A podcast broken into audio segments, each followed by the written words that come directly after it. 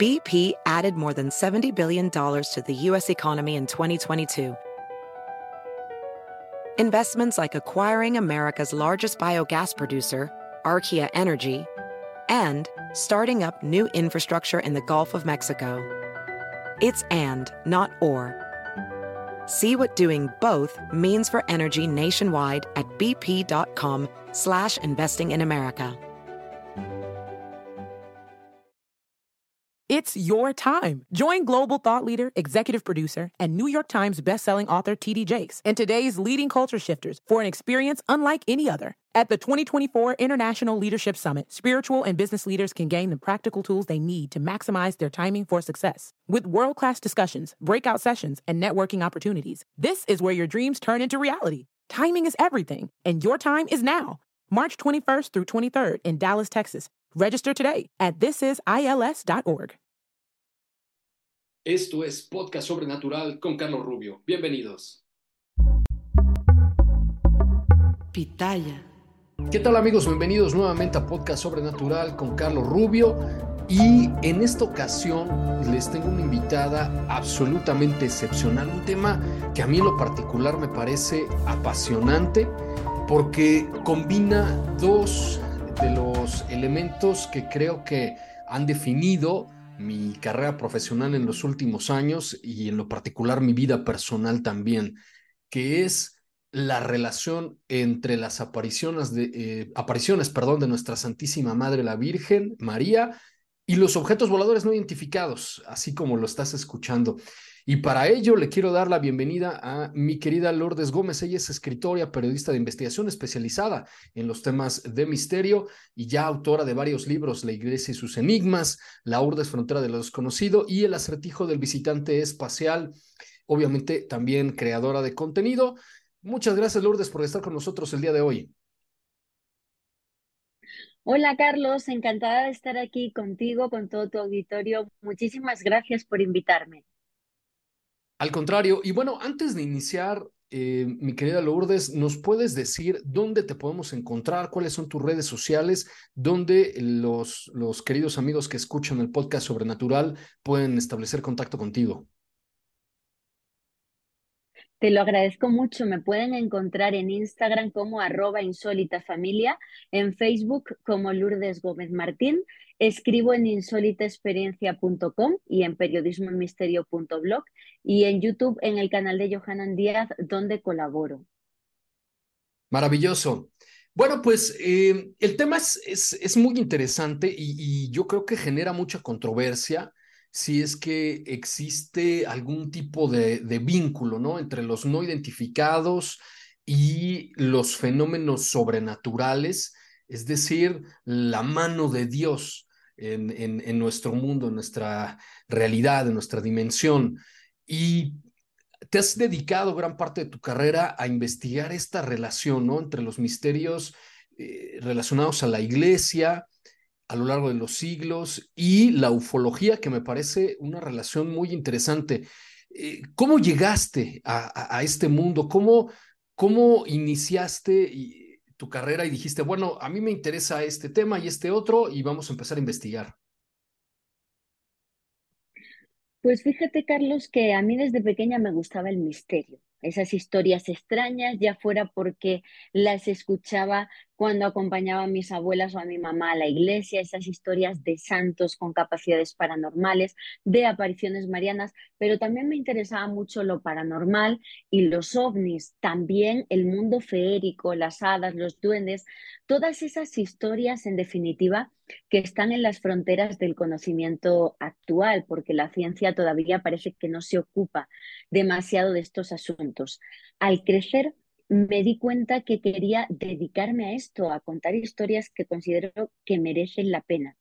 Y al ir investigando los distintos temas, me di cuenta que había muchos puntos de unión entre ellos. E incluso llegué a defender, como hago en la actualidad, que se trata exactamente de los mismos fenómenos, pero interpretados de manera diferente dependiendo de las creencias y del testigo de cada época. Si una persona creyente en la Virgen María, pero que no sabe nada del tema extraterrestre, tiene hoy un encuentro cercano con una entidad femenina, va a decir que se le ha parecido la Virgen María. Si es una persona descreída, eh, que no cree, digamos, en, en, la religión oficial, pero que tiene mucho interés en la ufología y se encuentra con una entidad femenina, va a decir que ha tenido un encuentro con una guía extraterrestre, con una maestra llegada desde otros lados.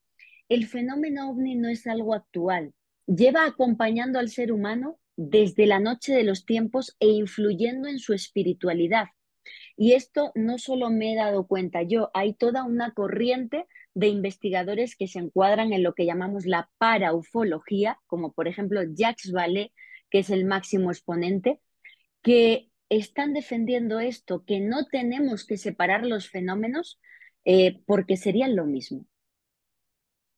Bueno, y hay, una cuestión eh, aquí que me llama mucho la atención como para ir entrando en, el tema.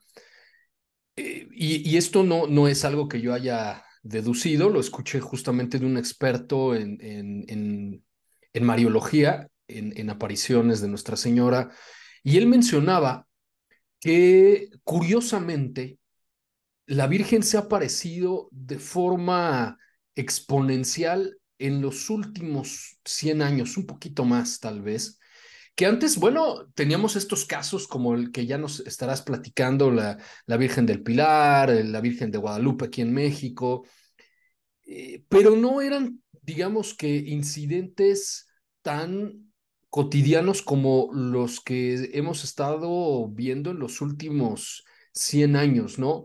El caso de, de que creo que todo el mundo por ahí pueda, es, lo pudo haber escuchado en algún momento, este, de Nuestra Señora de, de Lourdes, a Fátima, eh, Garabandal, creo que también en África ha habido apariciones, este, y todos han ocurrido en estos, en estos años en que, por un lado, hay crisis en la iglesia por la entrada del modernismo y todas estas corrientes eh, heréticas, y por otro lado, pues es que ha sido un siglo de guerras, de genocidios, de cuestiones verdaderamente brutales que, que, que además han arrastrado a, millones de personas. Entonces, yo, yo algo que me llama mucho la atención es esto, porque muchos de, muchos de los mensajes de, de las apariciones marianas como que coinciden en ciertos puntos, ¿no?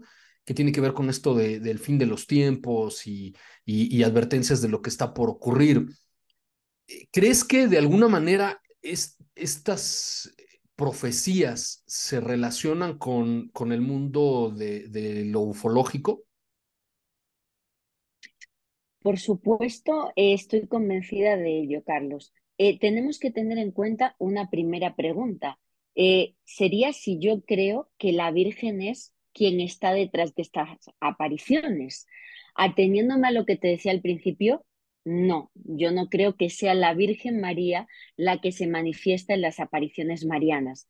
No lo creo por lo que te decía, porque es una inteligencia detrás de estos fenómenos que no da la cara, que se disfraza dependiendo de la época y del testigo. No lo creo porque he analizado muy bien esos mensajes a los que aludías, esa información que esa entidad da al vidente mariano.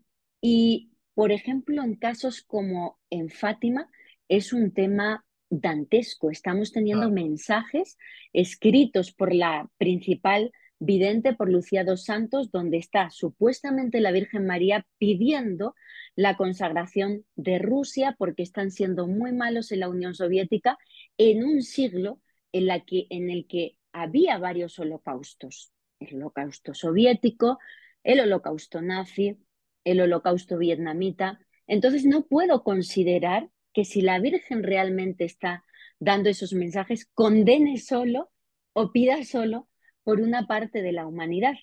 Y después, y es muy interesante, y ahí estoy muy de acuerdo en lo que dices, efectivamente es un fenómeno que tiene repuntes en momentos clave de la historia, normalmente en momentos donde la humanidad tiene intensos conflictos de tipo bélico.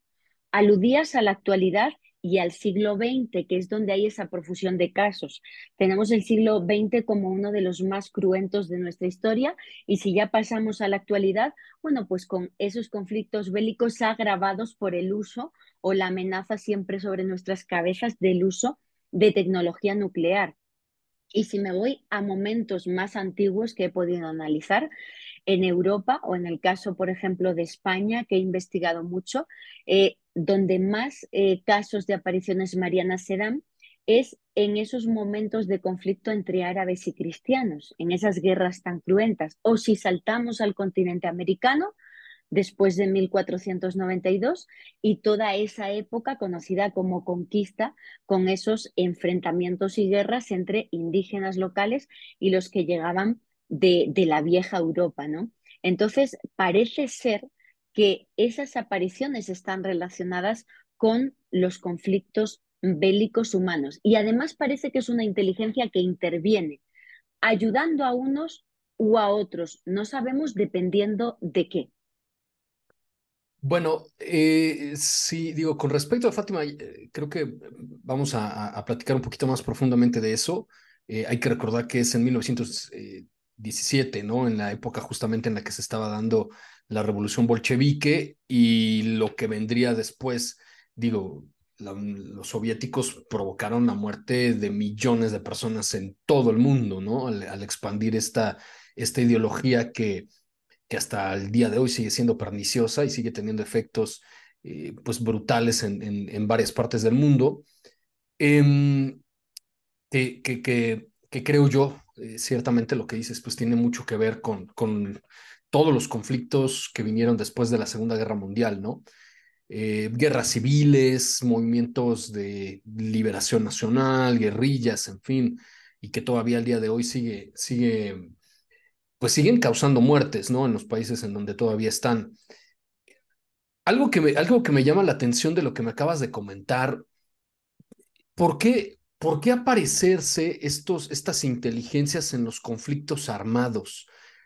Yo, yo es algo que, que nunca me he podido explicar de, de las personas, por ejemplo, que hablan de que tienen estos, estos contactos con otras inteligencias.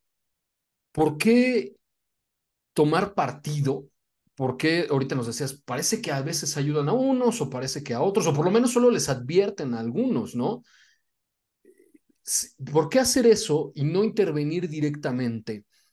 ¿Por qué si de alguna manera tienen algún interés, podemos decirlo así, en, nuestros conflictos? ¿Por qué no intervenir directamente? ¿Por qué hacerlo a través solamente de, de un vidente o de un, como hoy se le llama, un contactado o un medium, y no abrirlo a todas las personas o por lo menos a los tomadores de decisiones, a las, personas que sí podrían eh, de alguna manera eh, evitar el conflicto o, llevar a otro, a otro puerto la situación que, que se está viviendo. It's your time. Join global thought leader, executive producer, and New York Times bestselling author TD Jakes and today's leading culture shifters for an experience unlike any other. At the 2024 International Leadership Summit, spiritual and business leaders can gain the practical tools they need to maximize their timing for success. With world class discussions, breakout sessions, and networking opportunities, this is where your dreams turn into reality. Timing is everything, and your time is now. March 21st through 23rd in Dallas, Texas. Register today at thisisils.org. Es un tema peligroso, como dices, porque la gente mmm, en líneas generales no está preparada para la verdad. Esas preguntas que tú te has hecho, Carlos, ahora se las han hecho antes incluso sacerdotes. Por ejemplo, Salvador Freixedo, que a causa de, la, de las respuestas a preguntas como la tuya, acabó abandonando la iglesia y escribiendo obras como Defendámonos de los dioses. Y mm, que la gente no me malinterprete porque soy católica, mi familia es católica, estoy muy orgullosa de mis orígenes, pero ahora no está hablando la Lourdes personal, estoy hablando como periodista lo que yo he encontrado en las crónicas antiguas. Y por eso te decía, no puede ser la Virgen, es dantesco. Te cuento casos, eh, por ejemplo, de intervenciones en batallas como la Virgen de la Luz, en Arroyo de la Luz, Cáceres, España, donde hay una lucha encarnizada entre árabes y cristianos. De repente ya está anocheciendo y ven que si cae la noche tienen que parar la batalla y continuar la matanza al día siguiente. Y en esos momentos el capitán cristiano pide ayuda a la divinidad y una luz aparece, se posa en un árbol cercano, ilumina a los cristianos, parece que a los árabes hace que sus armas eh, pues se vayan cayendo al suelo y les ayuda a vencer esa batalla. De ahí crean una ermita en honor a la Virgen de la Luz, que cada año en verano sigue reuniendo a miles de personas.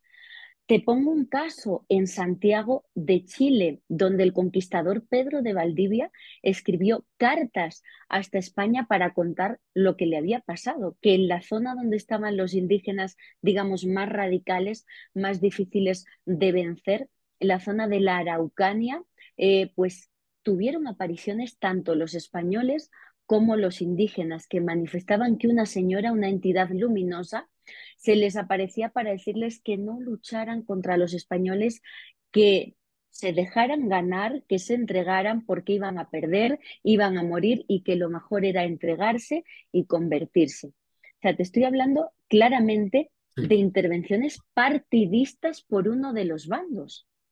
Es algo que no tiene una explicación desde el punto de vista lógico si pensamos que es la Virgen, eh, o sí, yo, desde luego, mi interpretación muy personal es que es una entidad que está modificando el curso de la historia humana, tanto a nivel bélico, a su antojo, no sabemos con qué pretensiones, como espiritual, porque este tipo de apariciones ha ido moldeando las religiones desde el punto de vista del ser humano.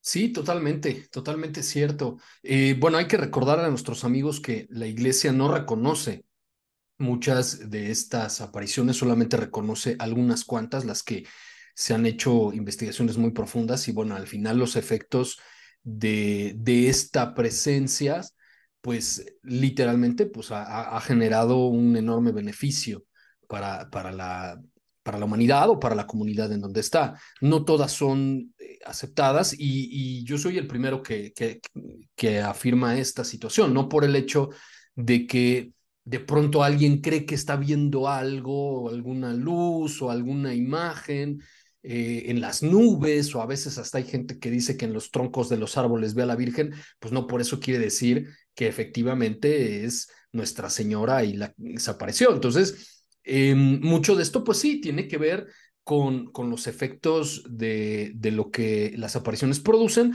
y lo que al final de cuentas la iglesia, las investigaciones propias de la iglesia pues terminan eh, por, vaya, este, por concluir, aunque parezca redundante, ¿no? El caso, por ejemplo, de Medjugorje, que hasta el día de hoy, pues todavía no existe una definición, ¿no? Eh, magisterial al respecto de lo que ocurrió ahí y que dicen algunos de los supuestos videntes todavía siguen viendo.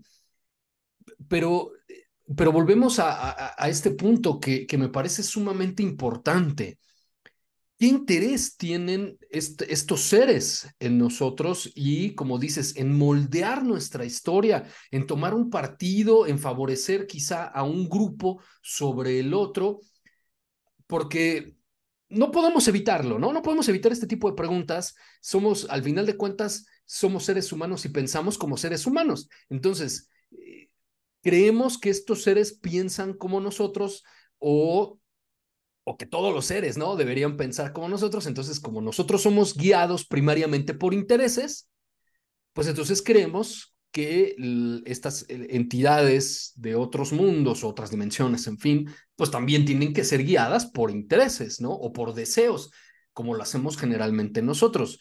¿Tú qué opinas? ¿Qué, después de todos estos años de investigación, ¿qué crees que quieren estos seres de nosotros o, por qué eh, ayudar a unos y otros no. Algo bien interesante porque me, he dado cuenta yo en muchos de los comentarios que, que me hacen en las redes sociales. ¿Por qué siempre Estados Unidos? ¿Por qué se presentan en los Estados Unidos? ¿Por qué favorecen a los Estados Unidos? Hombre, pues no, yo no tengo una respuesta, ¿no? Pero quizá parece ser que así es, ¿no? Que parece que, que tienen como que el interés o la intención de favorecer a algunos sobre los demás.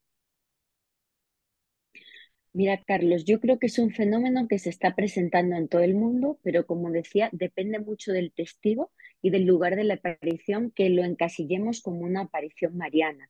Además, la Iglesia, la palabra con la que podíamos definir su actitud es prudencia. Claro. Toleran ciertos cultos, respetan ciertos cultos donde ha habido visitas papales, pero nunca por escrito documentos donde diga la Iglesia Católica aprueba que esto es así, o sea, son prudentes. Fíjate que en el 99% de los casos de apariciones marianas, la aparición surge porque pide al vidente mariano que se cree una ermita, una capilla o un lugar de culto en ese lugar concreto donde se está apareciendo. Eso es algo que a mí me ha carcomido mucho, me ha dado mucho que pensar a lo largo de los años y es un enigma que creo haber resuelto. Te voy a contar lo que me pasó en uno de mis viajes a Fátima.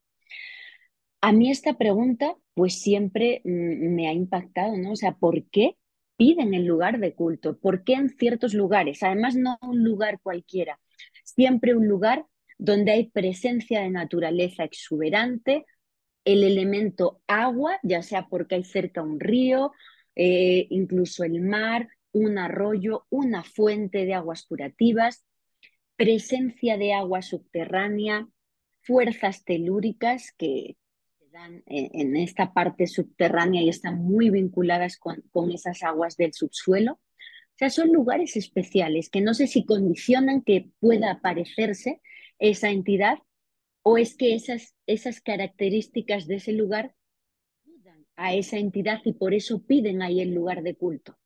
Entonces, en uno de mis viajes a Fátima, una noche yo estaba con Johanna, con mi esposo, estábamos paseando por el pueblo de Fátima y antes de irnos al hotel, pues decidimos ir a, a, la Plaza Mariana, a la explanada de las apariciones, pues a dar una vuelta, ¿no? A ver qué había o qué se sentía allí de noche.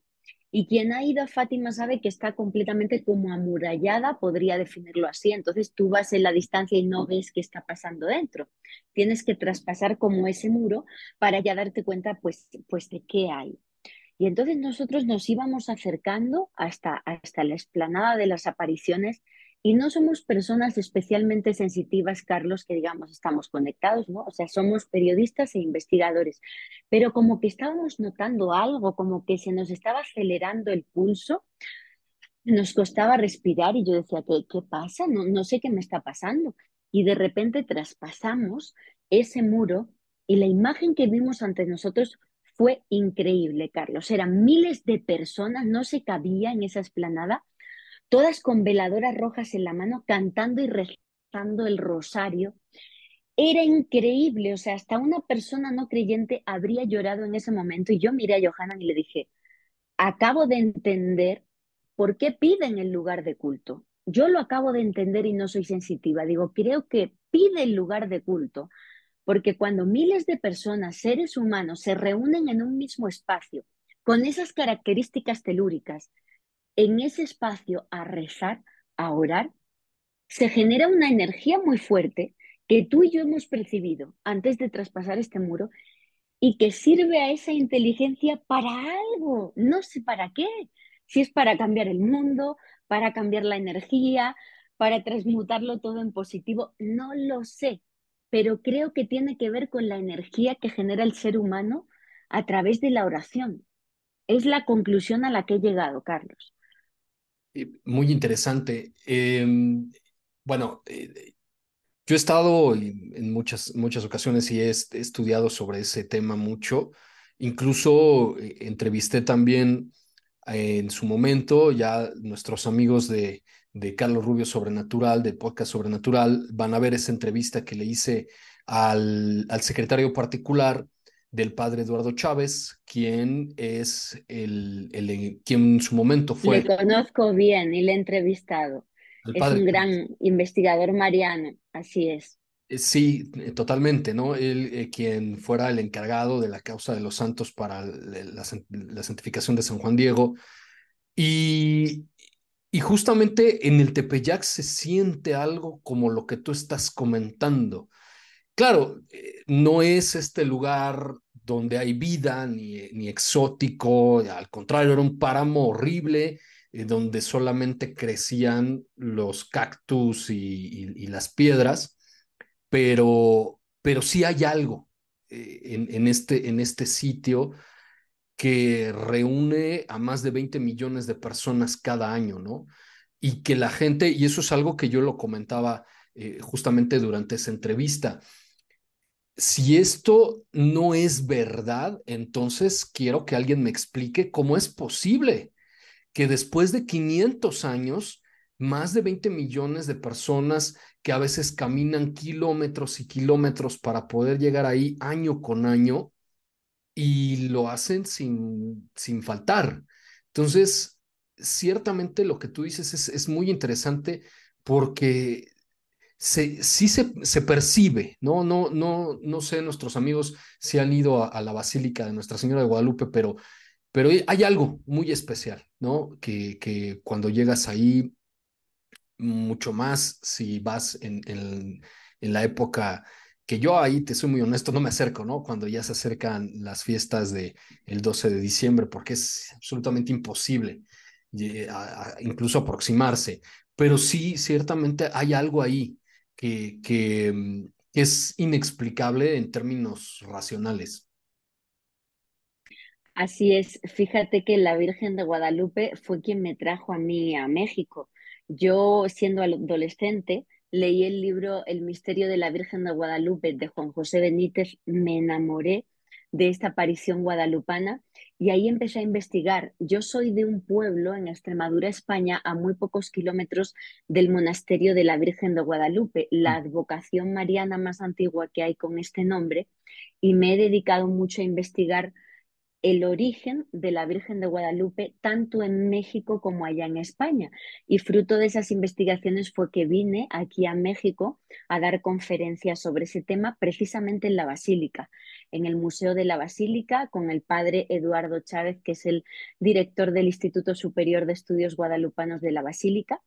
Y viví una experiencia increíble porque estuvimos a solas de noche en el camarín de la Virgen y es lo que tú dices, o sea, lo que se siente es inexplicable. Además, el caso de la Virgen de Guadalupe de México con respecto a los antiaparicionistas, eh, bueno, es que todavía, voy a decir solo una cosa y con eso terminamos, no han podido demostrar por qué ese agave no se ha deshecho, si eso solo puede sobrevivir científicamente 20 años. Con eso ya lo hemos dicho todo. Hay muchísimos misterios más, pero los antiaparicionistas que traten de responder a eso no tienen respuesta.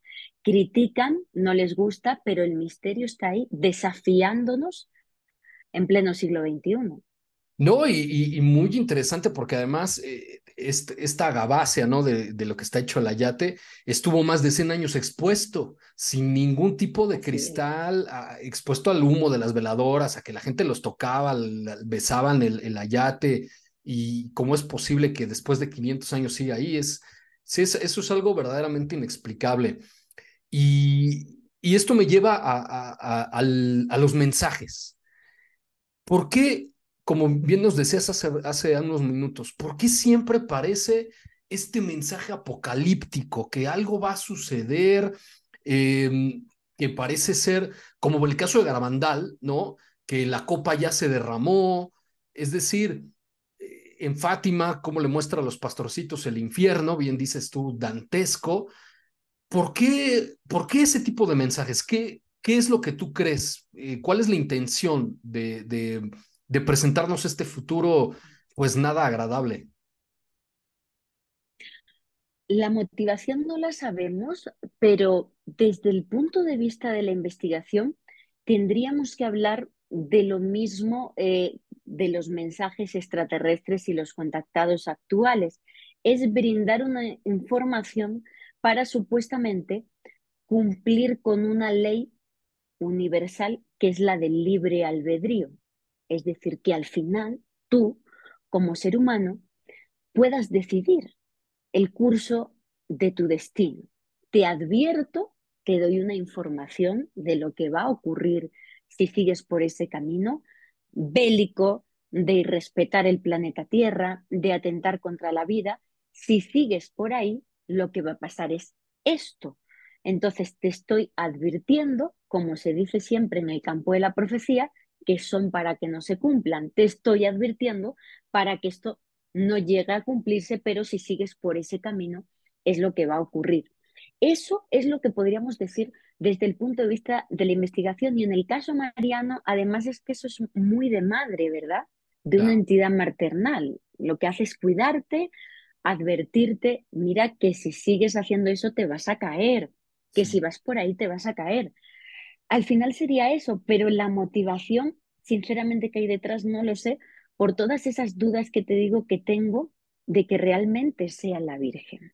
¿Y, qué me puedes platicar de Garabandal, de allá de tu tierra? Eh, que también la iglesia pues ha hecho varias investigaciones. De hecho, creo que la última se volvió a hacer durante el pontificado de...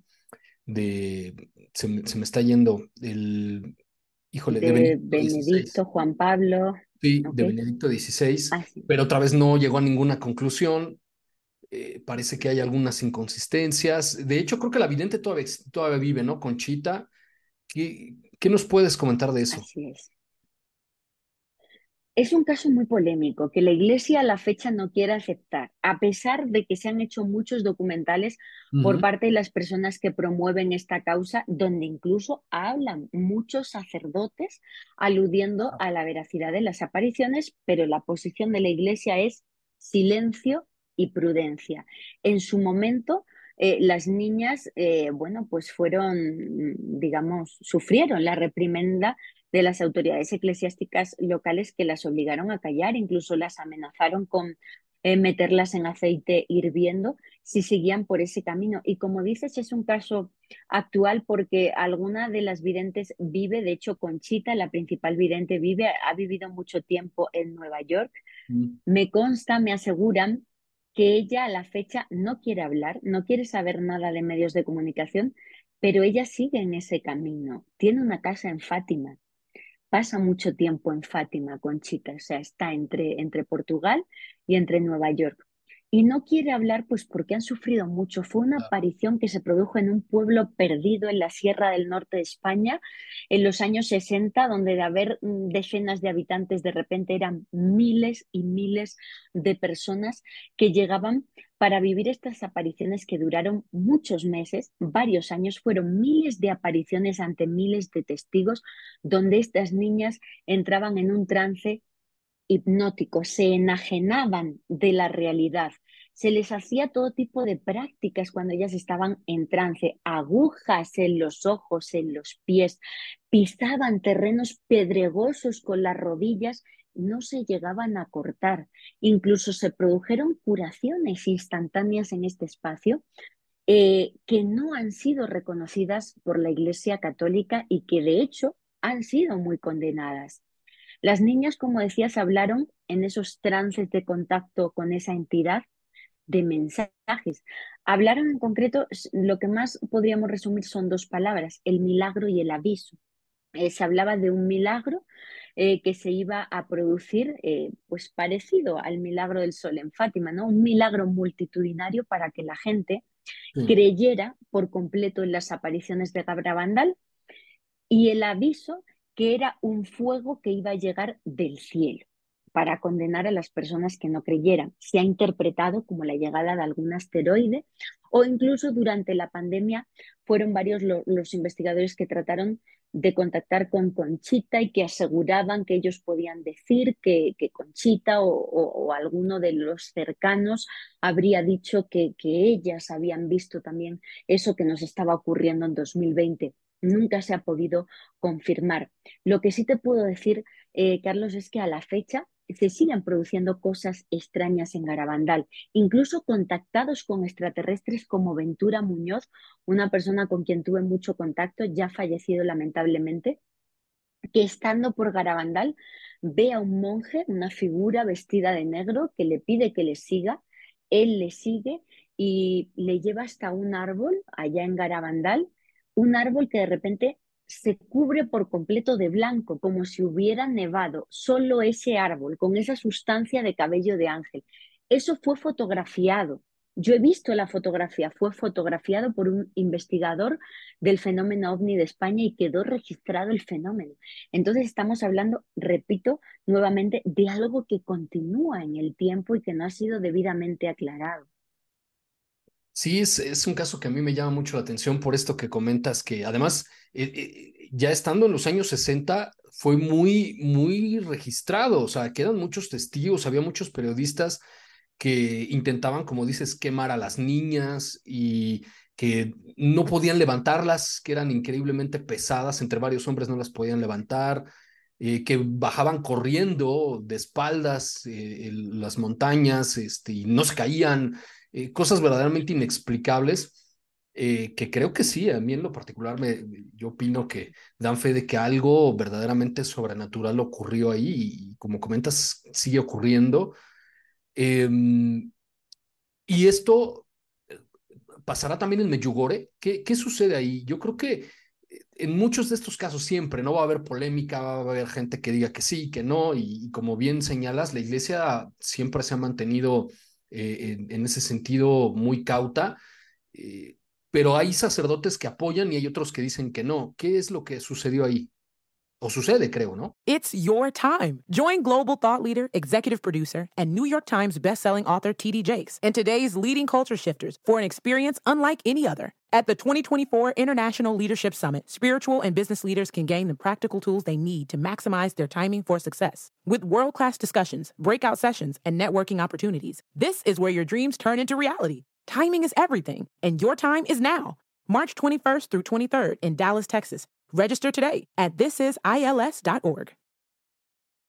Pues eh, sí, exacto. Tenemos el mismo caso. Como decías, hay mucho material de esos fenómenos de tipo parapsicológico que se produjeron en las niñas que quedaron registrados tanto en video como en fotografía y que nos demuestra no solo esa vinculación ufológica, sino también paranormal. Estamos hablando de la capacidad extrasensorial del ser humano de ese contacto con las otras realidades, que siempre lo hemos interpretado desde el punto de vista de una persona, una vidente, una medium, puede tener facultades desarrolladas que están dormidas en otro ser humano para contactar con las otras realidades.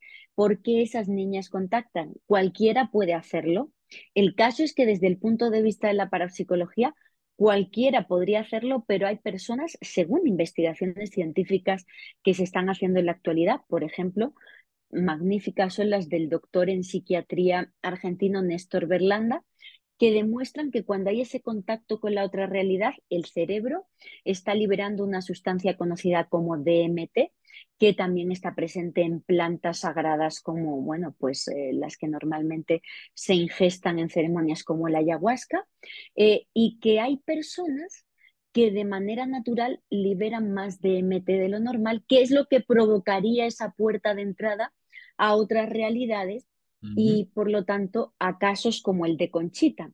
Además vendrían por, por un linaje, Carlos. Néstor ha descubierto que actuales contactados con extraterrestres, te pones a buscar en su árbol genealógico, tenían chamanes como abuelos o bisabuelos, es decir, parece que es una anomalía genética que se estaría produciendo en ciertas personas y que les estaría abriendo las puertas a ese contacto. En el caso de Garabandal, a través de esa aparición mariana, y lo mismo que en Meyugore, donde tenemos a muchísimas personas videntes, normalmente son mujeres, que aseguran estar recibiendo información.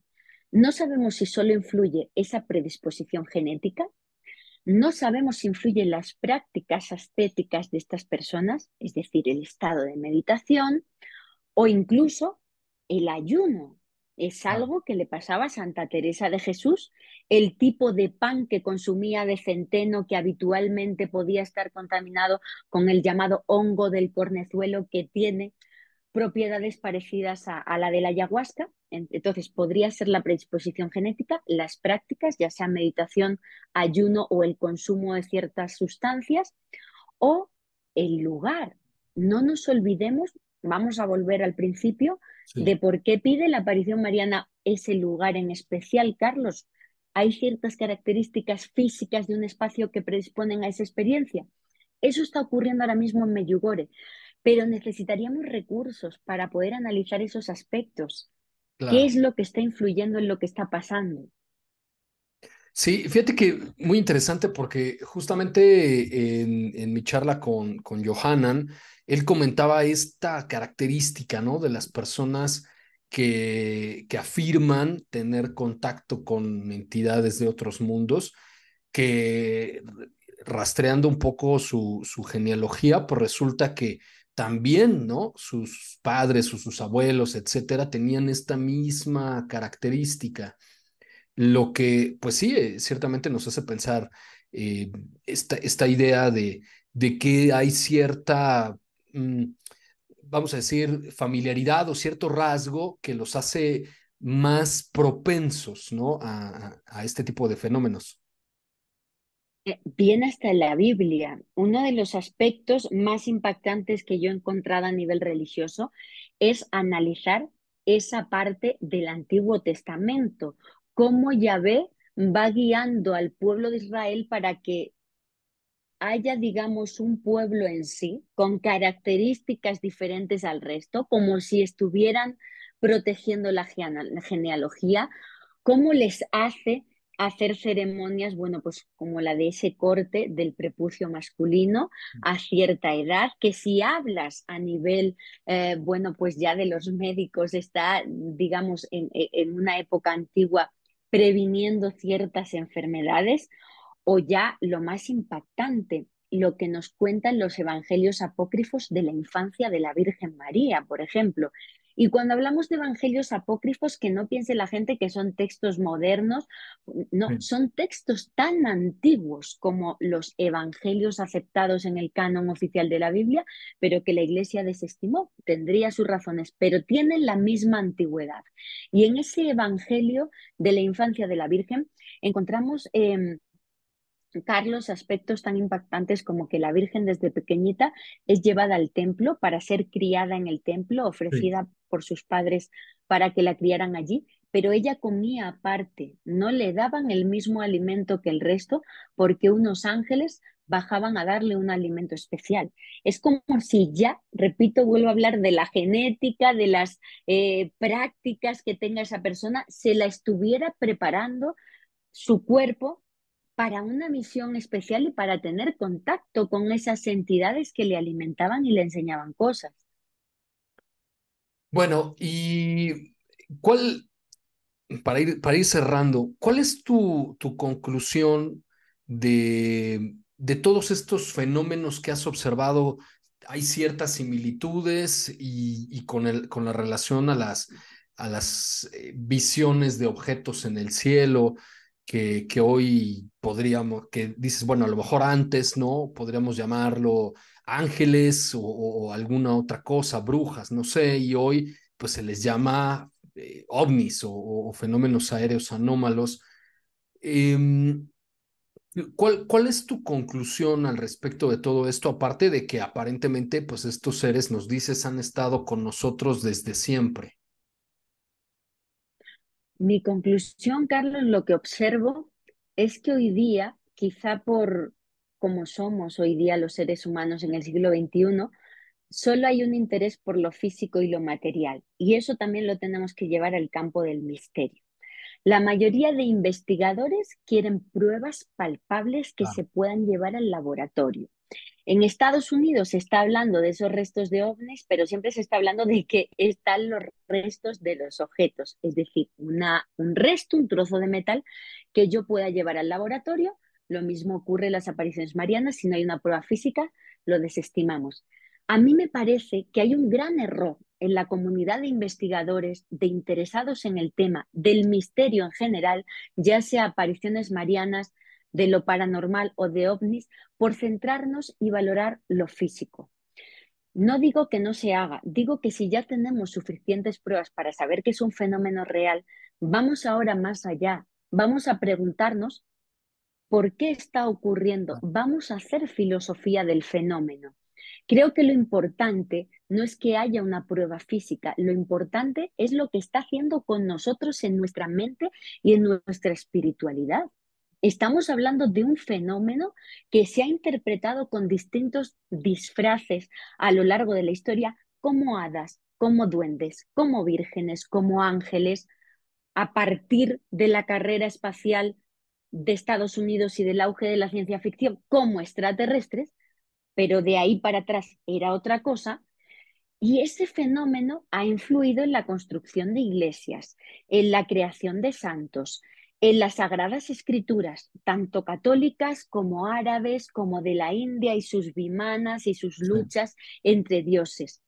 Un fenómeno que se ha metido hasta dentro de nuestra mente y que ha modificado nuestra espiritualidad. Y nadie se pregunta eso, como el famoso meme y la famosa frase de don Jaime Maussan, nadie hace nada. Solo importa que haya una pieza de metal. No, Carlos, a mí lo que me importa es lo que está pasando en la mente del ser humano, quién es esa inteligencia y por qué está modificando el curso de nuestra historia. Por eso me gusta hablar de ello y te agradezco mucho que me hayas dado la oportunidad, porque espero a través de las entrevistas que la gente se empiece a preguntar algo más que la parte física de estos fenómenos.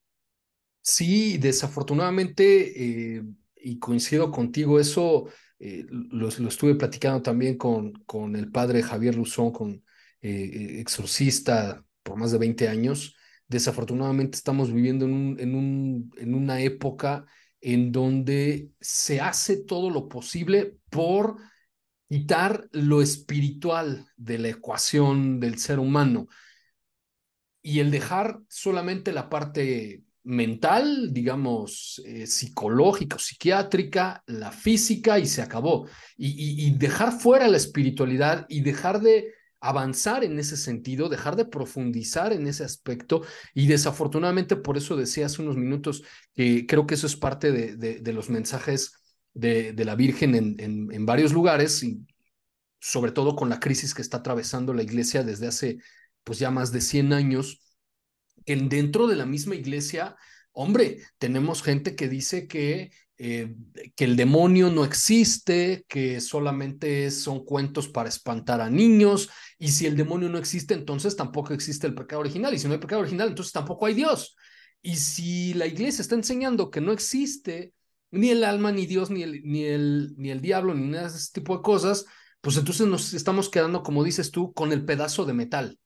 Y, y todo parece girar en torno a, a, esto, a la parte física, a, que el día de mañana que pues fallezcamos, se acabó todo y ya no hay nada más y no tiene por qué importarnos nada más ni lo que suceda para las siguientes generaciones, porque además yo ya ni lo voy a, ni lo voy a ver. Y parece que, que tienes toda la razón, todo eh, la cultura occidental gira en torno a esto, ¿no? A la materialidad, al, a la satisfacción inmediata, al, al goce instantáneo y lo demás no importa porque si no lo veo, pues entonces no existe, ¿no? Tienes toda la razón, no podría estar más de acuerdo. Eh, como dijo en su momento Gabriel Amor, ¿no? Exorcista jefe del Vaticano, que en paz descanse, el diablo cuando más feliz es es cuando se niega su existencia. Estamos en un mundo totalmente descreído, donde nuestros temas, lo que tú haces a través de, de tu magnífico trabajo, Carlos, es subversivo. Por parte de la sociedad se considera algo malo porque hay que censurarlo, porque cuando tú hablas de estos temas, ya no tiene sentido el coche último modelo, el eh, celular último modelo, no tiene sentido, porque entonces empieza a importar lo trascendente. Como dices, lo que te vas a llevar cuando te marches, ¿no? Que no es una mochila física, son experiencias. Y si hablamos de esto, pues a la sociedad consumista y materialista se le hace mucho daño y no se puede hablar de ello. No, y, fíjate, y curiosamente alguien me decía con propósito de, de lo que ocurrió recientemente, eh, lo importante sería preguntarnos si realmente la gente le interesa esto, como dice, si estamos preparados o no, porque me decía este amigo, al final salimos y lo que la gente le interesa es ir a ver Barbie, vestirse de rosa e ir a ver Barbie. Entonces, en fin, creo, creo que eso refleja mucho la realidad en la que estamos inmersos. Totalmente. Y, aunque parezca que no interesa, yo creo que a nivel micro, o sea, a nivel de la gente individual, sí que interesa. Por eso eh, se está produciendo ese vacío existencial desde el punto de vista de las religiones oficiales que de alguna manera no se están sabiendo adaptar a los nuevos tiempos y por eso precisamente el auge de nuestros temas, ¿no? Que la gente consuma tanto este tipo de información porque quieren respuestas y no las encuentran, como dices, eh, cuando van a Barbie o cuando hacen cualquier otra actividad de ese tipo. Claro. Maravilloso, pues Lourdes, te agradezco muchísimo nos hayas acompañado el día de hoy a Podcast Sobrenatural. Eh, repítenos, por favor, dónde te pueden encontrar todos nuestros oyentes y que puedan estar en contacto contigo, dónde pueden adquirir tus libros. Muchísimas gracias, Carlos. Pues estoy en Instagram como arroba insólita familia, en Facebook como Lourdes Gómez Martín, escribo en insólitaexperiencia.com y en periodismoymisterio.blog y colaboro en el canal de YouTube de Johanan Díaz Vargas. Mis libros, pues en cualquier plataforma de estas, Google, Amazon, no sé, pues podéis poner ahí los títulos y, y los encontraréis. Y bueno, pues muchas gracias por la oportunidad y gracias a todos por escucharme. Maravilloso. Vamos a ir corriendo a comprar tus libros que, que me imagino son y están llenos de esta información que a veces se nos oculta. Te agradezco muchísimo nuevamente por haber acompañado. Gracias, un abrazo enorme, que estés muy bien, gracias. Y bueno amigos, eh, esto es todo por el episodio de hoy. Ya saben que a nosotros nos encuentran en todas las plataformas digitales, pueden descargar este episodio junto con todos los demás. Y a mí me encuentran en carlosrubiosobrenatural.com, en las redes sociales, Facebook, TikTok y YouTube como Carlos Rubio Sobrenatural y también en, Twitter como arroba prof Carlos Rubio. Y nos vemos y nos escuchamos en la siguiente emisión de Podcast Sobrenatural. BP added more than $70 billion to the U.S. economy in 2022. Investments like acquiring America's largest biogas producer, Archaea Energy, and starting up new infrastructure in the Gulf of Mexico. It's and, not or. See what doing both means for energy nationwide at bp.com slash investing in America. It's your time. Join global thought leader, executive producer, and New York Times bestselling author TD Jakes and today's leading culture shifters for an experience unlike any other. At the 2024 International Leadership Summit, spiritual and business leaders can gain the practical tools they need to maximize their timing for success. With world class discussions, breakout sessions, and networking opportunities, this is where your dreams turn into reality. Timing is everything, and your time is now. March 21st through 23rd in Dallas, Texas. Register today at thisisils.org.